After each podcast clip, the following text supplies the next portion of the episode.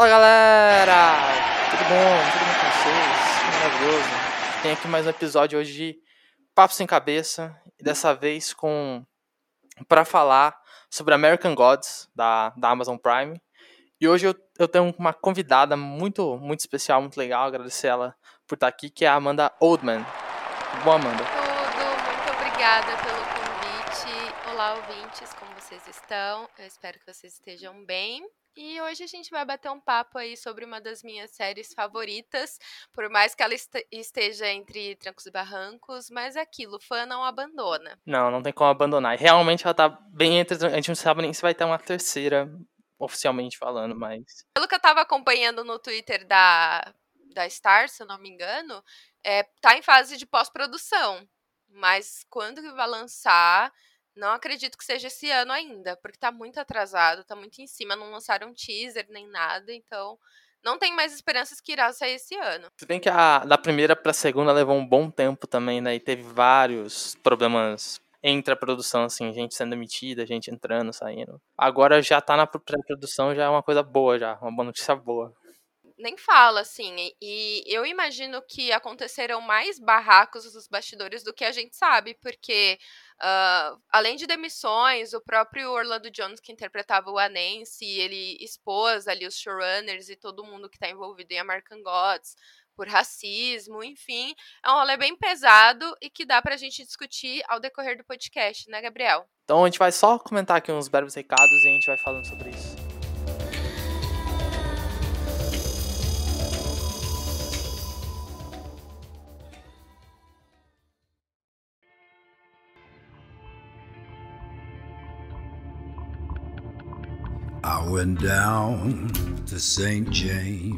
Então, galera, sobre Papo Sem Cabeça, vocês podem, como de praxe, seguir a nossa rede social no Facebook e no Instagram, papo sem ponto cabeca. E no Twitter a gente pode trocar uma ideia lá pela arroba Estúdio GDO, que a gente vai falando sobre séries, coisas que a gente gosta. Amanda, e como o pessoal pode te encontrar? Bom, gente, se vocês quiserem conhecer o meu trabalho, ainda mais se vocês são fãs de American Gods, tem um acervo de vídeos lá, tá? É uma das minhas séries favoritas. Então é só você procurar no YouTube Amanda Oldman, sim, de Homem Velho em inglês. É, você pode procurar também no Instagram, porque eu faço conteúdos também. E eu também tenho um podcast que é sobre cultura pop e zoeira, que é Em Alta Podcast nos streamings. Indico demais, indico tudo aí. Eu, desde o podcast até o canal do YouTube. Muito massa. E o pessoal que gosta tá fazendo até live do, do The Boys, né? Eu vi que você tava fazendo uma live do The Boys com o quarto episódio saiu. Olha, inclusive, The Boys é uma série que tá suprindo a minha carência de American Gods, porque eu acho que em formato. Falando assim, em formato é, de. É, não, peraí, deixa eu voltar.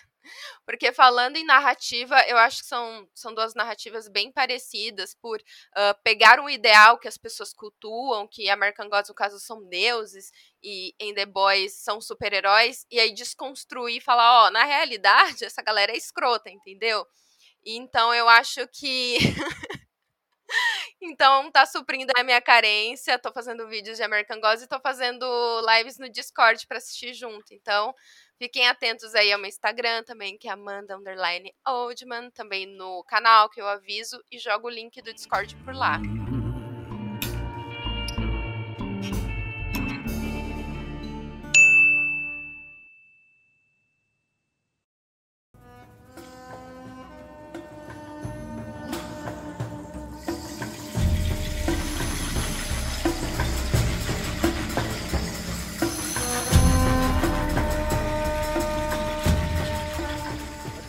Antes de começar a falar sobre os detalhes da produção e coisas assim da American Gods, o que a gente achou, eu acho que o legal pro pessoal é, quem não sabe, ou que a gente, quem sabe quer entender mais a história, contextualizar qual é a história do, da série, né, que a gente vai explotar na série.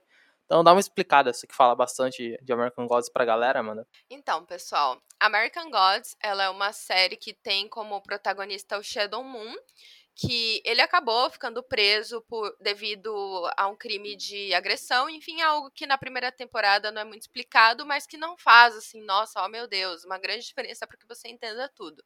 Mas aí ele vai sair da cadeia e ele tá com aquele intuito de, nossa, agora eu vou ficar bem de boa, só quero voltar para minha mulher, vou ter um emprego, enfim. Só que aí ele é liberado alguns dias antes porque ele descobre que a esposa dele faleceu, junto com o melhor amigo que ia dar esse emprego para ele assim que ele saísse da cadeia. Então ele tá sem eira nem beira ali, tá perdido. É, inclusive no livro você percebe que ele é uma pessoa tão apática a, a tudo que tá acontecendo que, que é surreal, assim.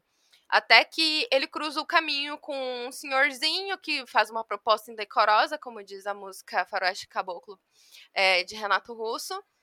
E aí, aos poucos, ele vai descobrindo que esse cara ele é um deus, e aí ele está envolvido em uma grande conspiração, numa guerra entre deuses de mitologias antigas, como mitologia nórdica, uh, egípcia, enfim, e dos deuses dos novos tempos, né, que envolvem estradas, armas, tecnologia e a própria mídia. Sim, sim. Isso é, é o mais interessante na premissa do, do American Gods. E para quem gostou, achou legal, na Amazon vocês podem assistir.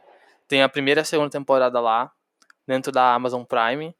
E para quem já assistiu, segue aqui com a gente agora, porque eu já tenho que falar que a gente vai ter spoilers aqui. Porque não tem como falar da série sem dar muito spoiler. Eu vou dar um aviso que eu sempre dou no meu canal. Fique por sua própria conta e risco, porque vai ter spoiler. Exatamente. Então, quem tá seguindo aqui, eu não tenho muito problema com spoiler, pessoalmente. Então, pode ter uma galera que seja meio que assim e gosta de seguir e escutar os detalhes. Tanto que eu entrei no seu canal querendo saber até o que, que você achou sobre o, o Shadow Moon? Eu falei lá no meu vídeo, se vocês assistam. Ah, louca. Não, mas eu acredito que ele é um dos filhos de Odin. Apesar de que no livro, gente, já soltando aí um spoiler do livro, não fica claro se ele é alguma divindade, se ele tem algum parentesco. Só que me indicaram o livro do Neil Gaiman, Alerta de Risco, que eu comprei recentemente, que diz que tem um conto que revela, né, a, essa identidade divina do Shadow Moon. Então, eu não li, ali, não li ainda, então não posso comprovar isso para vocês. Mas sabe o que, que eu indico que as pessoas façam? É, pode parecer muito clichê, assim, falar, ah, lê o livro antes do que a série, enfim. Só que eu acho que, primeiro, que são duas experiências completamente diferentes, mas o que eu acho muito interessante é que o livro, se eu não me engano, ele foi escrito em 2001.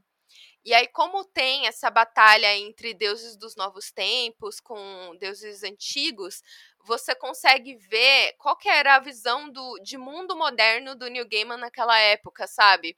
É muito louco e ver como as coisas mudaram em 20 anos. Então, o Technoboy, que é um dos deuses novos, que é o, é o deus tecnológico, no livro, ele é o estereótipo do, do nerd dos anos 2000, que é espinhento, gordinho. Os olhos dele são daquela tela do computador antiga, que era preta com as letras verdes, sabe, de programação. E, e hoje, quando a gente vai adaptado na série, ele é aquele estereótipo do cara tecnológico cool, meio que parece aqueles CEOs de tecnologia, sabe? Sim, aqueles caras de startup, né? Aqueles startupeiros, assim. Isso, sim, sim. Então eu acho interessante você ver esse comparativo. Também a própria mídia, que ela é representada através de programas de TV que estavam em alta na época, enfim, e formatos de mídia também, como revistas e livros que, que dominavam né, os meios de, de você se informar, a própria televisão. Só que hoje a gente vê que, sim, a televisão ainda influencia um pouco, mas o, o rolê é a internet, são as mídias sociais. Tanto que na segunda temporada, né, é, a mídia ela acaba mudando, porque a Gillian Anderson, que interpretava a mídia divinamente na primeira temporada, deu dois beijinhos tchau tchau depois de todas as confusões, e aí ela foi substituída por uma outra atriz que fazia já esse rolê de mídias sociais. Eu gostei muito dessa mudança, só que meu coração é de Gillian Anderson, não tem como, gente. Mas você sabe que, apesar da, do que tá acontecido, eu acho que a mudança foi muito bem feita. Vá de outras Sim. séries que acontece a mesma coisa e às vezes eles, tipo, mudam e nem explicam nada. Eu, por exemplo, na hora que eu tava vendo, eu não tava ligado que ela saiu. Eu fui ver depois. Pra mim, tipo assim, foi muito fluido a mudança. Porque faz muito sentido com a história, né? Ela se adaptar a ser uma, uma nova mídia e tal. Foi muito bem feito. É, eu só não curti muito porque, como eu falei, gosto muito da Gillian Anderson e porque ela meio que fazia tudo. Ela era uh, uma ali da, das chefonas, né? Junto com o Mr. World. E aí, na segunda temporada, ela perde esse protagonismo, sabe? Ela fica meio bobinha.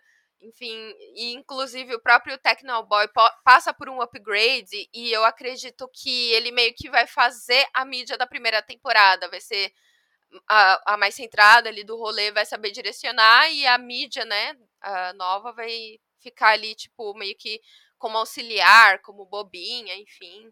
É isso que é o legal da série pro livro, né, que tu comentou, porque no, no livro você já tem toda aquela história estabelecida ali, o um universo totalmente fantástico que o, o Neil Gaiman, o criador, ele escreve, mas na, na série, que tem também ó, o dedo dele, né, ele supervisiona, os caras conseguem, pela diferença de tempo que tem, a quantidade de anos, eles conseguem abordar a mesma premissa, a mesma história, só que com os deuses novos, né, bem diferentes do que ele, ele pensou antes, assim. Tanto Tecno, né, Technical Boy, quanto...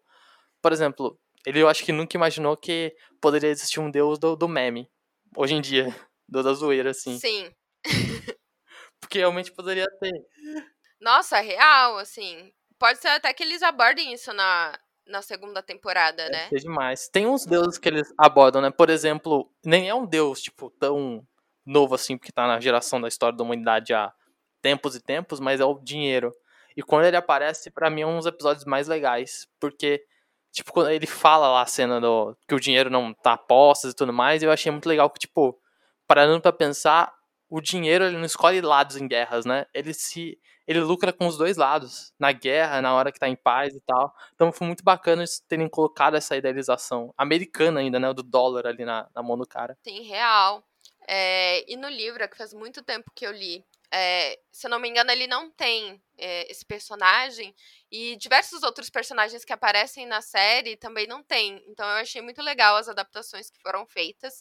É, eu só queria voltar em substituições que eu lembrei da Easter, que eu acho que foi um rolê péssimo que fizeram, tipo, a, a mina tem uma grande virada, né, na primeira temporada, e que a gente pensa, nossa, um puta gancho, e aí começa a segunda temporada como se nada tivesse acontecido, eles meio que dão ali um, uma desculpa para falar que, ah, tudo que aconteceu só foi ali na região do Kentucky, se eu não me engano, e fica por isso mesmo, sabe? E aí é por mais uma questão de bastidores também, porque a atriz decidiu sair também. É, é explicar o que estava acontecendo, tipo, eu, o que eu li, pelo menos, você pode estar sabendo muito mais que eu, mas o que eu li foi que foi uma, uma treta entre o pessoal da produção e com o New Game. O New Game não tava gostando muito como os caras estavam levando a segunda temporada, a ideia que eles estavam tendo. E isso daí meio que levou ao desentendimento e o pessoal, né, foram demitidos. Foram, eu esqueci o nome dos caras, foram dois caras. E aí a, essas duas atrizes aí foram com eles, a que você falou, e a que faz a Easter. Que ela é bem famosa, eu já vi ela em Glee. Eu só não sou muito bom de nome. Eu adoro essa atriz, ela é muito maravilhosa. E foi isso mesmo que aconteceu. Foi porque a Stars, né, que é quem produz a série, é, eles estavam querendo dar muito pitaco no que ia acontecer, enfim. E para qualquer escritor isso é o fim. Tipo, a galera que não entende nada sobre a história queria se intrometer só que aí eles decidiram cortar o orçamento para a segunda temporada na metade. E aí os showrunners, né, falaram não trabalhamos sob essas condições e saíram. E aí juntos saíram realmente essas duas atrizes também. Uh, o Neil Gaiman acabou se ausentando de certa forma na segunda temporada, tanto que a gente sente, né, esse, esse baque. Porque na mesma época ele estava trabalhando em Belas Maldições, que é outra adaptação da obra dele. E antes de começar o podcast, a gente estava até comentando: nossa, parece que o Neil Gaiman ele tem um, um monopólio, porque a gente vai olhando aí esse universo, né? E olhando, ah, tem o dedinho dele ali em algum lugar. Daqui a cinco anos ele vai montar um streaming só. tá só fazendo dele ali. E, ai, o que, que eu tava falando? tava falando, explicando o que tá é... acontecendo e tal, e, e, como que eles fizeram. Ah, então. Isso é uma então. coisa que você falou agora, eu nem tinha comentado, mas realmente eu senti também que, a, que acaba a primeira temporada com a Easter lá, tendo aquele ponto de virada, né, sobre o poder dela, a primavera, dissecando tudo que era plantação ali, e a, segu e a segunda você tem que começar ali, porque foi a hora que acabou, né, expectativa lá no alto. Sim. E nada sobre isso. Mas, cara, eu, eu tenho uma coisa que, assim, eu admiro a cara de pau de quem colocou aquilo, tipo, de falar, olha, vamos fingir que nada aconteceu, sabe? Eu acho cúmulo da cara de pau você fazer isso com a audiência e eu admiro a coragem real, assim, não, não tô sendo irônica, não. Mas, eh, e na época, tanto que era um disco que me disse, gente, que parecia fofoca, porque é, a segunda temporada, ela demorou bastante para sair, ela deveria sair no primeiro semestre, só que acabou saindo no início do segundo semestre. E aí ficava um negócio de, ah, não, vai sair, não se preocupem, Neil Gaiman está trabalhando na série, por mais que os showrunners saíram, ah, vai, vai ser de boa. E aí o Neil Gaiman pegava e desmentia a, a Star, falava, não, eu não, não tô, é humanamente impossível estar tá trabalhando em, em Belas Maldições aqui em Londres e ir para os Estados Unidos ficar em cima de uma outra produção, não tem como. E aí, uh, recentemente, uh, foi descoberto que quem estava escrevendo os textos do Shadow era o Orlando Jones. Ele escreveu boa parte do, do texto do Shadow Moon e de outros personagens também. Ele foi um dos grandes uh, escritores ali da série, muito mais do que o showrunner que estava na época. E ele foi demitido por conta disso. E ele até alega que ele não foi, tipo, valorizado e creditado o suficiente. E ele alegou que a contratação dele para ser escritor da série foi porque os showrunners disseram que não sabiam escrever para personagens negros. Caramba. É, pra você ver. E aí só meio que usaram Orlando Jones, depois falaram: olha, beijo, tchau, demitiram ele, demitiram o ator que faz o, o Jean, enfim, várias demissões começaram a rolar e eu quero ver o que, que vai sair dessa terceira temporada, porque o Anense, para mim, depois do Shadow Moon, é um dos melhores personagens, assim, sabe? Eu falo do Shadow Moon primeiro porque ele é o protagonista. Mas falando, assim, de personagens que eu mais gosto, é o Anense. Sim, é, até a gente, já, a gente já entra nisso. Mas, real, pra mim, o Anense, ele é maravilhoso. Desde a primeira temporada, quando ele tem aquele monólogo lá sobre a escravidão com os caras, é, é outra coisa. E aí, tipo, e aí, comentar até agora quem que era o, Orlando, né? Que é o faz o Anense, mas você comentou. Porque eu acho que o mais legal da série que se a Stats, tipo, for pro contramão disso, para mim perde a essência, é o que o Ninguém faz de, em vez de abordar deuses que popularmente já são conhecidos, ele aborda, tipo, Bilkis, sabe, que eu não conhecia, deuses que a gente não conhece, deuses de cultura que a gente não tem muito contato com, e isso é muito legal. O próprio Dijin, que é, que é um gênio, né, ele é da cultura árabe e, tipo, a gente, contato que a gente tem no filme do Aladdin, que não tem nada a ver. Eu fui descobrir a animação, não tem nada a ver. Tipo, Aladdin mentiu pra mim. É. Como assim o, o cara não tem olho de fogo e não é azul? Como assim? Não, é não? Como assim ele não tem a voz do Robbie Williams? Como assim? Maravilhoso. Meu, é, a cena que me conquistou em American Gods é, foi a, logo a cena de abertura, que tem os Coming to America que inclusive eu senti muita falta na segunda temporada e que tem Coming to America no livro também, gente.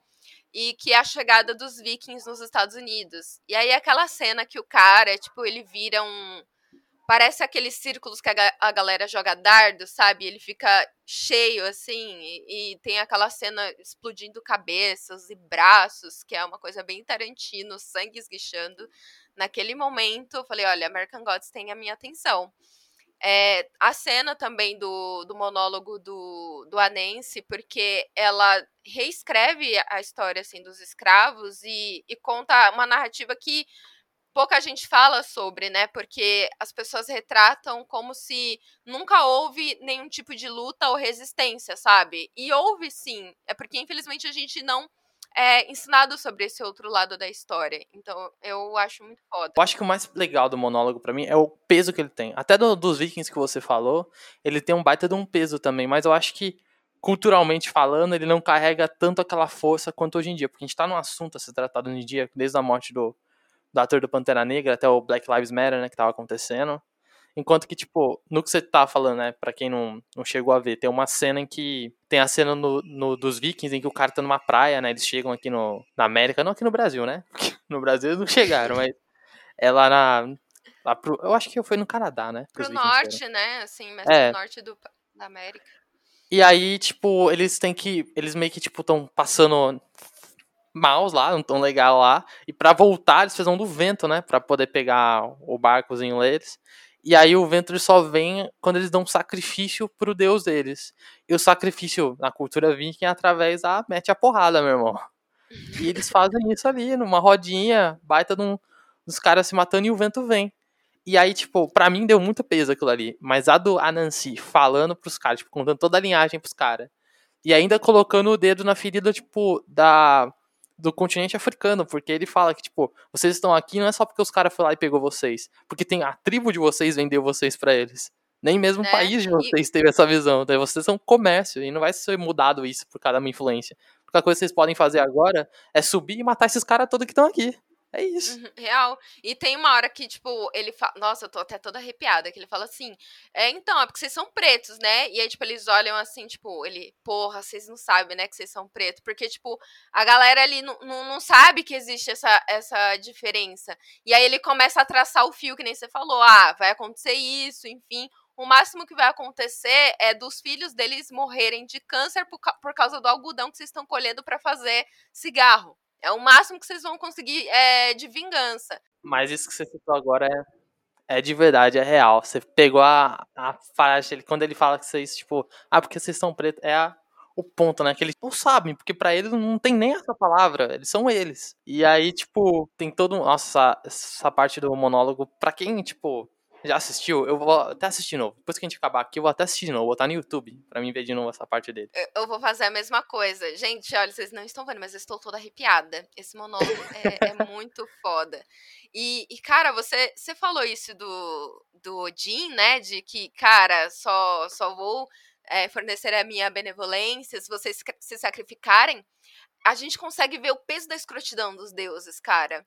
É, tipo, não, eu não vou te ajudar porque eu sou bom, eu vou te ajudar só se vocês, vocês se matarem aí, vocês entre irmãos, entre amigos, entre família. É a visão que o, que o New Game dá, de que, tipo, na série ainda você tem bem claro isso, na primeira temporada ainda mais, né, quando ele coloca os, os as coisas da cultura vindo pra América e como que o Shadow Moon vai tendo ali a, a perspectiva perante a... ele tá na estrada com os caras, mas ele não sabe que são deuses ainda, mas você vê que, tipo, o poder da, da crença dos deuses, que a guerra toda com, se concentra nisso, é através da crença das pessoas, né? Do sacrifício das pessoas para eles.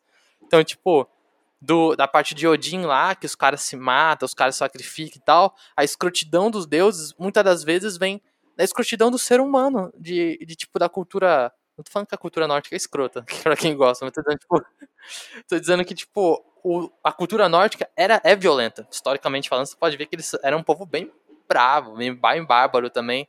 E isso se concentra através de como eles expressam isso pelo, pela mitologia deles.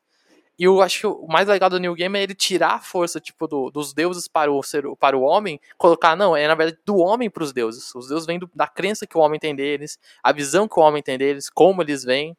E os novos deuses são isso, né? Tipo, tem na segunda temporada tem uma cena do, do Technical Boy lá é, sendo formado desde o antigo com um telefoninho antigão lá e depois sendo reinventado para a internet. E daí o cara, dono de uma empresa, ele meio que reinventa ele novamente com uma outra forma. Então você vê que ele tá falando ali do, da concepção. E tem uma passagem ali que é muito legal. Ele tá mostrando ali, tipo, é o homem que reinventa, que recria, que tem um repensamento de crenças. Então, tipo, ele vai se adaptando e o Deus vai se modulando perante aquilo. E daí, no caso, tipo, eles são escrotos os deuses antigos porque a gente tinha esse pensamento bem escroto antigamente, de como que as coisas eram, de que a gente tinha que se sacrificar, a gente tinha que se doar, a gente tinha que se matar, de certa maneira. Acho que com Novo Testamento e a cultura se tornou uma outra coisa. A gente começou a pensar mais na questão de amor com o próximo e, e coisas assim. Foi meio que com a humanidade foi mudando também, né? Sim, é, é basicamente um olhar para nós mesmos, né? Para nossa história. E eu acho muito legal porque o, o choque que te dá em American Gods, não sei se todo mundo que leu o livro e assistiu a série teve a mesma sensação, era que, sei lá, American Gods. Aí eu pensei, nossa, eu acho que um, uma, uma das grandes uh, narrativas será sobre o cristianismo, porque o, os americanos atualmente são muito cristãos. Em toda a América, na verdade, o cristianismo ele é muito predominante.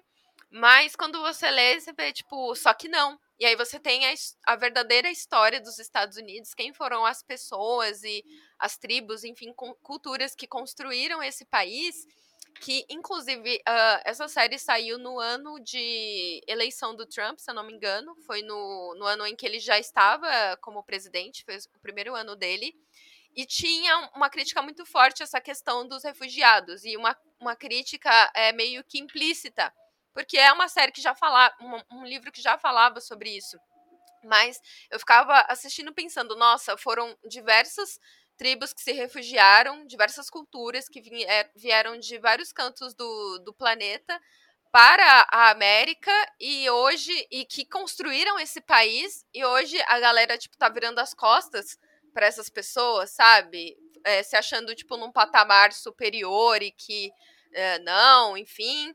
E, enfim, cara, é aquele meme, enfim, é hipocrisia. Sim, tipo, adorando outros deuses, né? Os é, deuses de cara. agora, não a cultura antiga, mas agora com a internet, falando dos Estados Unidos, né? Arma, guerra, separatismo, essas coisas assim. E é mostrado na série, né? Tem lá o, o, deus das armas, que é o Vulcan, se eu não me engano, e que, nossa, eu queria que ele aparecesse mais, mas eu entendo que ele só teve aquela aquele papel importante naquele momento. Mas é muito legal eles falarem disso e, tipo, para quem tá. Os ouvintes que estão escutando aí, a gente tá falando de América continente, tá? Então, apesar da série é. se pautar muito nos Estados Unidos, a gente pode espelhar isso pro Brasil também. É que o problema é que o nosso ensino de história, pelo menos vou falar da minha experiência, experiência é uma visão colonialista que coloca o, o, a galera que colonizou a gente como, nossa, seres benevolentes, vieram aqui para é, que a gente se tornasse um povo civilizado, enfim.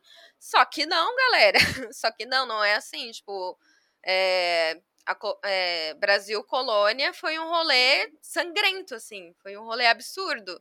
Não tem nada de incrível nisso. Só que essa parte da história a gente não aprende. E é sempre uma visão eurocêntrica, né? De que não, os europeus são maravilhosos e toda a cultura que não vem desse, desse grupo ela é tida como pejorativa. A própria cultura dos nativos, né, do, dos indígenas, enfim, da, da, da população negra que veio para cá também, enfim. Porque, nossa, italianos que vieram são super valorizados. Sim, sim, tipo, é igual ele mostra lá na série com os deuses antigos perante a como foi formada a fundação americana, porque tem a o cristianismo aparece uma parte, não muito, tá, mas aparece uma parte Sim, sim. E que é muito engraçado, inclusive. É engraçado demais. São vários Jesus, né? Para todas as culturas, assim. Tipo, tem o Jesus coreano, Jesus. E o Odin que explica pro Shadow, né? É um Jesus que explica, fala, ah, é porque cada um que fecha os olhos para orar, imagina Jesus de um jeito. Aí tem vários, assim, é maravilhoso. Isso é muito legal e é muito, muito true, assim, sabe? E isso que você falou da, da, do assentamento brasileiro é real, tipo, não é uma história boazinha de um lado europeu para cá, como também é boazinha de um lado de daqui para lá. Foi um assentamento, cara. Então, todo lugar que você chegar, vai chegar o pessoal ali, os, tanto os colonos quanto o pessoal que foi colonizado.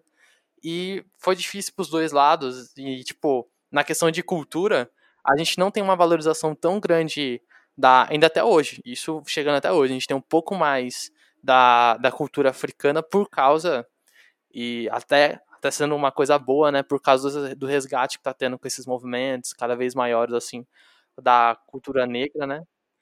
E, tipo, mas mesmo assim, no Brasil a gente não, tem, não tinha essa questão, a gente não aprende muito na história, por causa da, da influência que a gente tem do positivismo à questão europeia daqui, e outra questão é a parte da, da reforma protestante, da questão da igreja quando veio para cá, que de certo ponto, quando a gente vai olhar historicamente, auxiliou na reeducação, estrutura, vamos dizer assim, mais civilizada para a formação de uma massa, né? A gente vai chamar de Brasil depois. Mas, em contrário ponto, também fez com que. Eu não vou dizer porque eu também não estava lá, é a pessoa que fez, mas eu acredito que tipo, o modo do pensamento surgiu que algumas pessoas, como a gente tem hoje, gente, gente idiota vai ter toda vez, algumas pessoas entendiam que o cara que era catequizado, além de ser catequizado, tinha que perder totalmente a cultura que ele tinha. E aí você tinha aquela reeducação e para alguns era totalmente tipo, mano, se esse maluco aí não vai ficar acreditando em, sei lá, Tupi-Guarani, Tupi vai ficar acreditando na deusa Yara aqui do Rio, tem que acreditar nos negócios aqui de verdade mesmo. E no, na série ele fala disso com a, com a Easter, né, com, com a Primavera, que eles falam sobre... Nossa, é muito bom essa parte, que ela fala que ela fica meio com inveja de Jesus, porque ele tomou o lugar dela da, da Páscoa com a questão da primavera. Sim, e, e até o Odin debocha dela, fala, porque ela fala, não, ó, tô bem, tô ótima. Aí ele fala, não, mas essa galera te faz tudo isso não é por você, é, é por causa dele. Você só tá aqui, tipo, você tá pegando rameira. Daqui a alguns anos, você não sabe como que, que vai estar. Tá. Exatamente. E o mais legal é que, tipo, ela não representa porque ela se faz toda daquele jeito e tal, e mostra depois, infelizmente não segue na segunda temporada, que a, a Easter Primavera que ela mostra ela é uma moeda de dois lados. Ao mesmo tempo que ela é, tipo, abundante e fecunda a terra, ela destrói plantação gigante. Igual quando a gente fosse ver antes de, de Cristo, né, da influência da igreja católica, do cristianismo, a primavera era isso, o pessoal era rural. Então, tipo, tinha momento que era muita plantação, mas também quando não, não tinha plantação era nada. Então, na perspectiva deles, era tipo, ela era muito dócil e amável, ao mesmo tempo destruía tudo. Enquanto que Jesus é, um, é, é, amável, né? Ele mostra carinho, ele é amoroso, tipo, perdão, essas coisas assim. E ela meio que tem que fazer esse papel de ela não ser mais daquele jeito igual ela expressa no final da primeira temporada. Tipo, tem que fazer a galera lembrar, tipo, olha, sou, sou eu que, que concedo tudo isso para vocês, né? Me, me adorem. Inclusive, ela é uma personagem que no final do livro ela tem um papel muito importante. E que eu queria saber como que eles vão fazer isso, porque eles falaram que agora eles vão é, seguir o curso dos livros. Então eu fico me questionando como que eles vão fazer para substituir o papel dela. É, isso, isso é difícil. Eu, eu acho que quando tipo, você comentou que ela saiu, eu senti falta deles adaptarem, igual eles fizeram com a mídia dentro da série, tipo, uma modo que você entenda que teve uma adaptação, mas você aceite, ah, faz como diz com a série, assim. Eu sei que é difícil, né, até porque ela ela é uma personagem que não tá relacionada aos novos deuses e, e é, sabe, ela a atriz também é maravilhosa, né? Deu é muito boa ela no papel ali.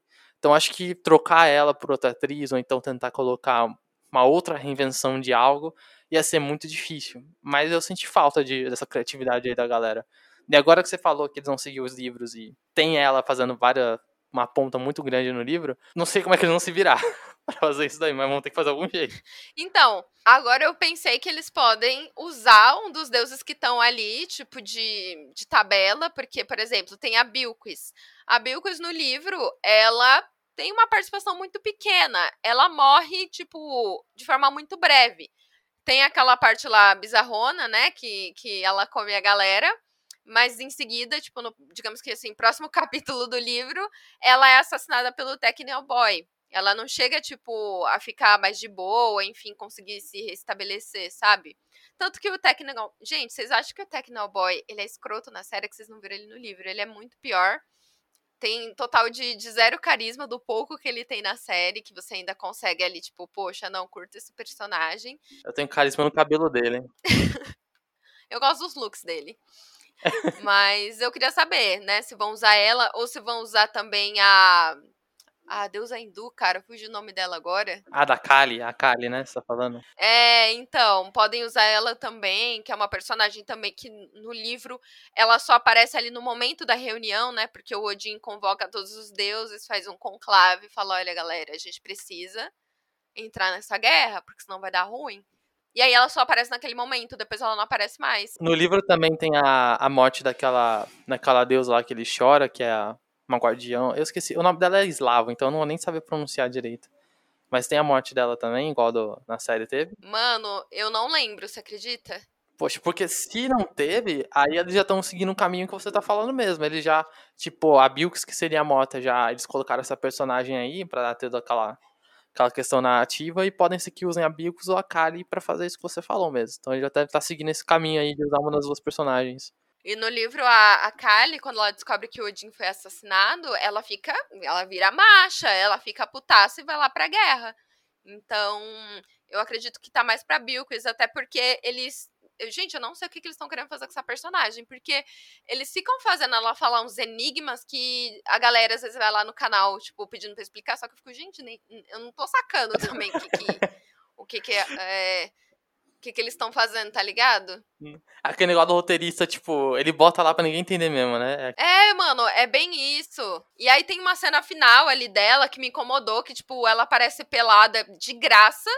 Porque, tipo, mano, eu não, não vou ser uma pessoa hipócrita e falar que eu sou contra é, nudez, assim, na arte e tal.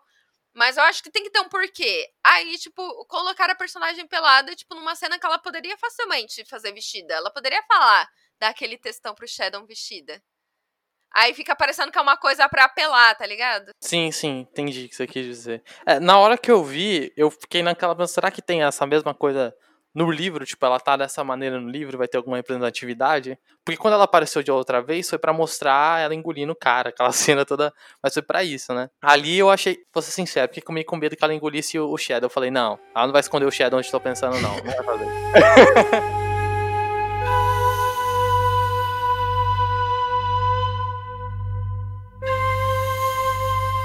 O, desse negócio de cena que você tá falando assim, eu achei muito interessante a cena do Jin na primeira temporada com acho que é Samil ou Sami ou algo assim. É, Samir. Samir, é isso. E que eles, tipo, fazem, é... que mostra, né, tipo, uma questão toda amorosa do relacionamento deles, assim. Também tem a ver com a história, né, que ele, ele se encanta pelo Dijin e o, aquele olho pegando fogo ali. Claro, encanta todo mundo, né, quem que não fica... Quem não, né? Mas eu gosto também da forma com que foi, tipo, normalizado, sabe? Porque, às vezes, eu até falo isso na, nas lives que a gente faz no Instagram que eles tratam como se, tipo, fosse assim: olha só, olha só, tem gay aqui, olha, a gente tá fazendo aqui uma cena de um casal gay. E não. Eu acho que a cena ela foi dirigida com uma normalidade de que é todo construído da mesma forma que uma cena com um casal hétero, por exemplo, sabe? É, a única diferença é que o, o Jim é um deus, né? E... É. E tem uma questão que eu fiquei, aqui é pessoal minha mesmo, que eu fiquei, será que ele usou o cara? Porque eu fiquei nisso, né? quando eu não vi a segunda, eu fiquei nisso na primeira. Será que ele usou o cara só pra perder o táxi? Ele falou, fica com esse táxi aí que eu não quero mais esse negócio. Ó, um bom momento você lidar com os problemas da sua vida. Você sai com a pessoa e aí você depois larga lá e fala, ó, presente. Dá um presente. Saibam usar isso daí, galera. Se vocês saírem com alguém, deixe sempre um presente quando for embora. Alguma coisa assim e tal. Ele deixou um táxi, né? Pro cara, uma profissão. Olha, nesse momento eu queria que a pessoa me deixasse uma profissão. Caramba, a pessoa sai com alguém assim, tipo, no, no final da noite ela abre o, o, celular, tem um link do LinkedIn, assim, ó, uma vaga. Presentão, melhor do que a galera que. Você já ouviu falar nesses casos que chama a pessoa pra um date, aí chega lá descobre que é reunião pra esquema de pirâmide, os carambas. É sério isso? Não, não sabia. Sério? Tem isso? É sério, tem esses rolês, tipo, tem de é, aquele bagulho de nodê, tem. Eu já ouvi história de gente que já saiu com a pessoa e na verdade chegou lá, era apresentação de TCC, enfim. Caramba, bizarros. como assim? eu já, não, já vi histórias de, de date ruim, mas tipo, o cara. Que eu não tô tentando imaginar por que chamar alguém para sair e colocar na apresentação de TCC dele? É porque a família não foi? O que será que tem a ver? Ai, olha, eu consegui entender melhor e eu não ficaria com tanta raiva se me chamassem para uma apresentação de TCC, porque às vezes penso, poxa, a pessoa quer um apoio, ou às vezes não é a apresentação do TCC dela, mas é, sei lá, de um amigo ou de um parente que é, oh, vamos lá, dar um apoio. Ou então, ele, a pessoa, né, tá querendo impressionar a outra. Falar, olha quanto eu sou inteligente, olha quanto que eu pesquiso, sabe? Olha como é que eu faço faculdade. Comigo, se fosse de mestrado e doutorado que você tem que pesquisar, você tem que descobrir alguma coisa, eu ficaria impressionada. Falaria, olha, mas como eu faço faculdade, eu sei que TCC você só pega um rolê que alguém já descobriu, eu não ia ficar impressionada. Eu ia falar, ah, tá bom, parabéns. Ah, não sei, né, Amanda? Com esse negócio da norma da BNT ter mudado, às vezes você chega lá, a apresentação é, sei lá, é os valores da sociedade moderna no viés do Pokémon. Você não sabe. Às vezes você fica impressionado. Fala, nossa. Se for um rolê geek, eu vou querer saber. Por exemplo, eu penso em fazer meu TCC de psicologia relacionado ao Joker. Ao, ao do filme? Esse daqui que saiu agora? Sim, sim, do último filme. Ah, mas daí faz total sentido. É, então, eu não vou dar qual que vai ser o tema exato, porque eu não quero que roubem a minha ideia, aquelas.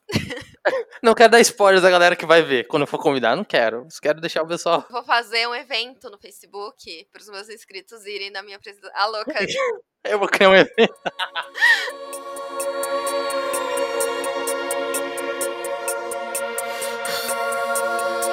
Falando do American Gods aqui, Tu gosta de qual personagem? Qual é o seu personagem favorito? Olha, eu tô sempre. Isso é, vai muito de acordo com o meu humor. Mas a minha personagem, assim, amada é a mídia da primeira temporada. Eu, eu sou apaixonada por ela. Mas, como né, ela não está mais presente, é, migrou pro Matt Sweeney. É, cara, Sim. tanto que fiquei mouse na, no final da segunda temporada. Porque ele teve um, um trabalho muito grande em cima dele como personagem. Até porque no livro ele aparece muito pouco, muito pouco. Uhum. Ele morre depois que ele descobre que ele deu a moeda pro Shadow. Ele deu a moeda errada. Então, eu gostei muito do que fizeram com ele, sabe? A gente consegue ter uma empatia pelo personagem, por mais que no começo você vê que ele é muito escroto, você tem muita raiva dele. Só que aí você vê o que, que aconteceu com ele, você vê toda a história dele. E meio que fica aquele rolê, né? De, poxa, você não sabe qual é a trajetória de vida da pessoa e puzzle do deus em questão, por que ele é daquela forma, enfim.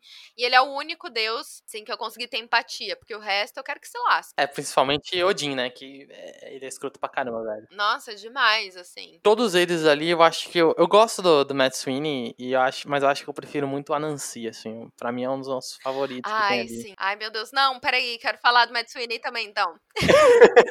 Fala. Não, mas tipo, o do Anansi, que a gente já falou aqui, mas apesar de tudo, ele é um pouco. Não vou comparar ele ao Odin, né? Mas é de maneira diferente. Mas ele é um. Não vou dizer escroto, a palavra é errada. Mas ele é egoísta. Mas tem a ver com Deus. Porque o Deus, ele, ele representa. Não egoísmo, mas ele representa. É, essa parte do, do homem, assim, da, ele é o deus da trapaça, né? Então, ele não tem como ser um cara bonzinho, né? Mas você vê que os ideais deles representam alguma coisa que vai além dele. Pelo menos tem isso. Por exemplo, quando ele tá conversando com a Bilks e com o. É, esqueci o nome, é um deus egípcio, era o Tot, Tot, né? Tot. Acho que é o Mr. Ibs, não é? Isso, é o Ibs, isso.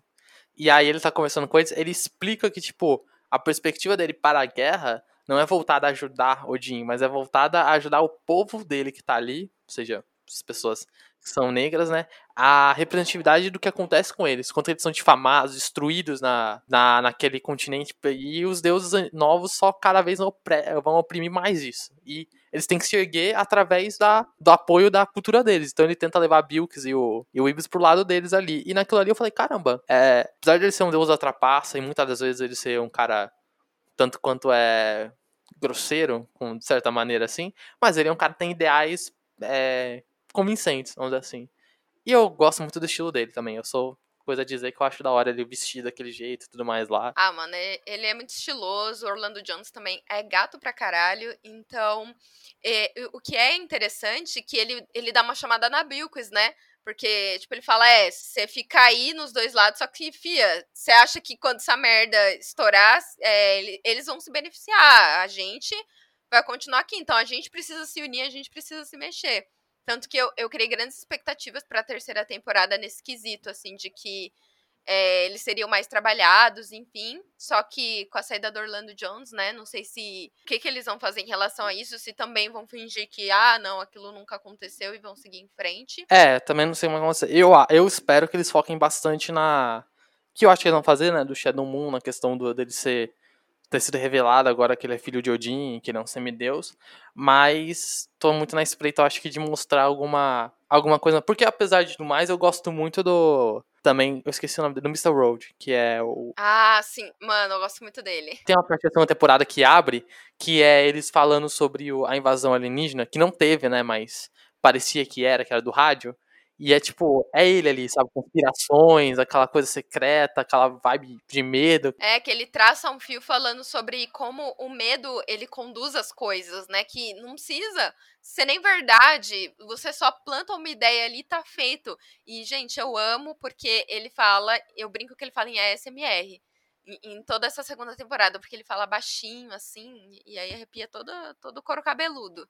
É maravilhoso. Mas sabe que eu, eu vi a, uma entrevista deles, né, na Comic Con, e o ator, ele, ele tem esse mesmo tom de voz de falar. Eu achei que era uma coisa do personagem, mas o ator ele tem esse tom de voz de falar. Os caras foram entrevistar ele, ele fala todo, todo baixinho assim também.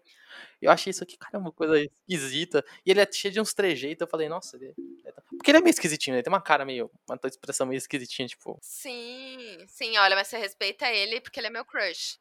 Não, eu respeito ele, lógico, eu tô respeitando ele, mas ele é meio, meio creepyzinho assim, mas é um cara muito respeitoso. Ele é exótico. Quando você tá com alguém legal e esquisito, é exótico.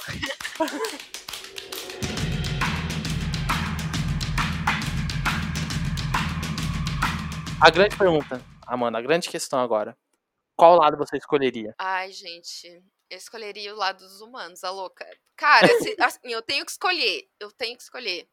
Eu ficaria do lado do, do Anense, de certa forma. Acho que eu do escolheria dos deuses antigos. É, que fica ali nos deuses antigos. Ah, não, mentira. Gente, eu não sei de que lado eu ficaria. É porque às vezes eu olho e falo, não, essa galera aqui tá certa no que eles estão defendendo. Só que aí. Você... Vamos sair do moralismo, então. Vamos sair da questão moral, da questão do idealismo. Vamos chegar no seguinte: o papo reto aqui. Você prefere os deuses novos e manter o Facebook, o celular, a internet e a televisão? Ou você prefere os deuses antigos, voltar a plantar, fazer sacrifício?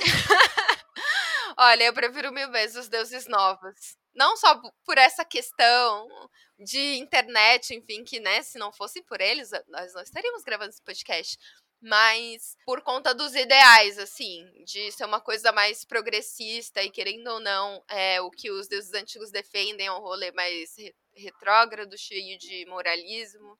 Então, eu escolheria os deuses novos, gente. Ai, desculpa, desculpa, Matt Sweeney, a Nancy, mas eu tenho que escolher esse lado. Mas sabe o que é legal que eu vi nessa entrevista que eu tava vendo desse cara do ator que faz o Mr. Road falando, ele comentou que a perspectiva dele perante aos novos deuses é que ele, fazendo ali o personagem, ele percebeu que é tudo a mesma coisa. Tipo, ele viu que. A gente olha os, os deuses novos e os deuses antigos como se fossem opostos, né? Como... Mas quando a gente para pra ver a perspectiva da cultura que vai se passando, eles são a mesma coisa, sabe? Eles representam a mesma coisa, só que com ideais mais de hoje e não tão antigos. O Mr. Road, por exemplo, ele. Se você for parar pra analisar, ele representa o medo da figura da conspiração tão grande hoje em dia, da mesma maneira que Odin pode representar um medo tão grande para a época dos vikings antigos. Mas em resposta eu ficaria com os deuses antigos porque eu sou old school mesmo, eu tô nem aí. Aí eu vou ter que fazer um podcast com pedra e coisa do tipo. Unlucky for you, I'm queen of the board.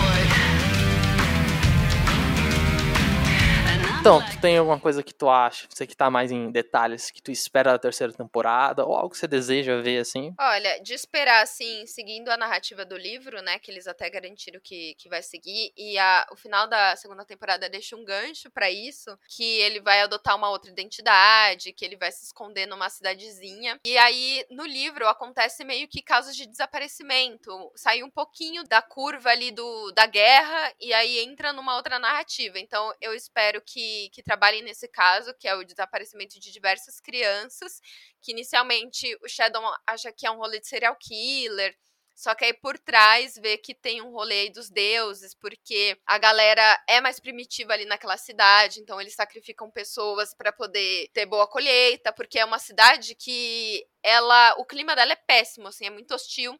Tanto que o Shadow chega lá, tá no inverno rigoroso, só que a cidade, a cidade é pequena, só que a galera lá é muito próspera, tem de tudo. E aí, tipo, ele fica, nossa, como que, que eles têm, né, esses estabelecimentos aqui? Eles têm hotel, sendo que é uma cidade pequena, o clima é péssimo. E aí ele vai, né, traçando ali e no final ele, ele descobre o que está acontecendo. Também eu espero que os, os nativos os americanos sejam mais trabalhados que inclusive um deus ele aparece ali na, na segunda temporada, que ele até dá a mudinha ali da, da árvore pro, pro Odin, enfim, então eu espero ver isso na segunda temporada, na terceira temporada. É, isso seria bem interessante, os deuses nativos americanos. Tem uma mulher, uma menina que aparece, né, que dá carona pro, pro Shadow e ela comenta sobre Sim. algo assim, seria interessante falar sobre isso. Eu espero pra terceira temporada uma finalização logo desse arco gigantesco que tá acontecendo na Laura alguma coisa acontecer. Ai, sim. E, nossa, é, a personagem dela é tão chata. Eu não sei se você gosta, mas é, ela é tão chata, assim. Eu acho também ela, ela chatinha. Teve um, um episódio que eu fiquei com muita raiva dali, do Shadow por conta dela. E aí, eu peguei e soltei uma frase que, tipo, foi no momento, do, no calor da emoção, que eu falei, ah, quer saber também? O Shadow não merece ela. Pra quê? Pra quê, meu amigo? Nossa, foi tanto comentário me xingando. Tem um fandom da galera que gosta dos dois, que, tipo, os dois é... Não! Não, é porque, tipo assim, a Laura é uma escrota. Eu reconheço que eu, que eu me coloquei mal naquele momento. Eu, eu dou razão pra galera que foi me xingar. Porque, cara, a Laura morreu o pau do melhor amigo do cara na boca. Então, assim, só por isso, ela não é uma pessoa da hora, entendeu?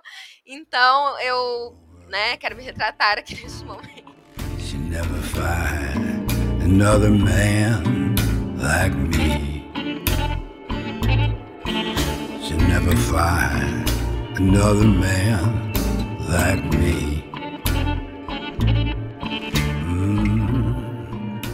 Então é, é isso, galera. Tipo, ficando nessa esperança da terceira temporada ser uma coisa legal, ser uma coisa boa. Apesar das todas as turbulações que aconteceram nessa série, que haja turbulações, viu? E agradecer mais uma vez a Amanda Oldman por estar aqui com a gente, compartilhando todo esse conhecimento dela. E a gente já sabe se a gente falar, falar alguma coisa do Neil Gaiman, quem chamar, né? Então, você quer deixar algum recado final, Amanda? Alguma coisa que queira falar pro, pra galera aqui ou pro mundo? Fale aí.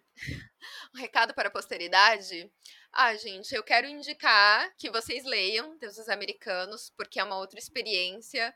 E só fazendo um comparativo, gente, se vocês acham o Shadow na série uma mala que só uma anta, assim, porque, gente, dá muito bem para sacar o que, que tá acontecendo e ele tá muito aleatório ali no rolê. É que vocês não viram no livro, ele é muito pior, assim. Leiam também Filhos de Anense, que é uma outra experiência também muito boa. Mas caso você não seja, assim, muito fã de leitura em prosa, tem a HQ de Deuses Americanos, que foi lançada pela Intrínseca.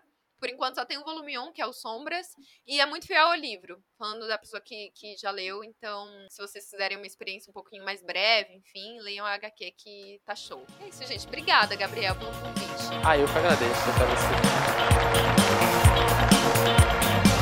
As a friend, not as a fighter.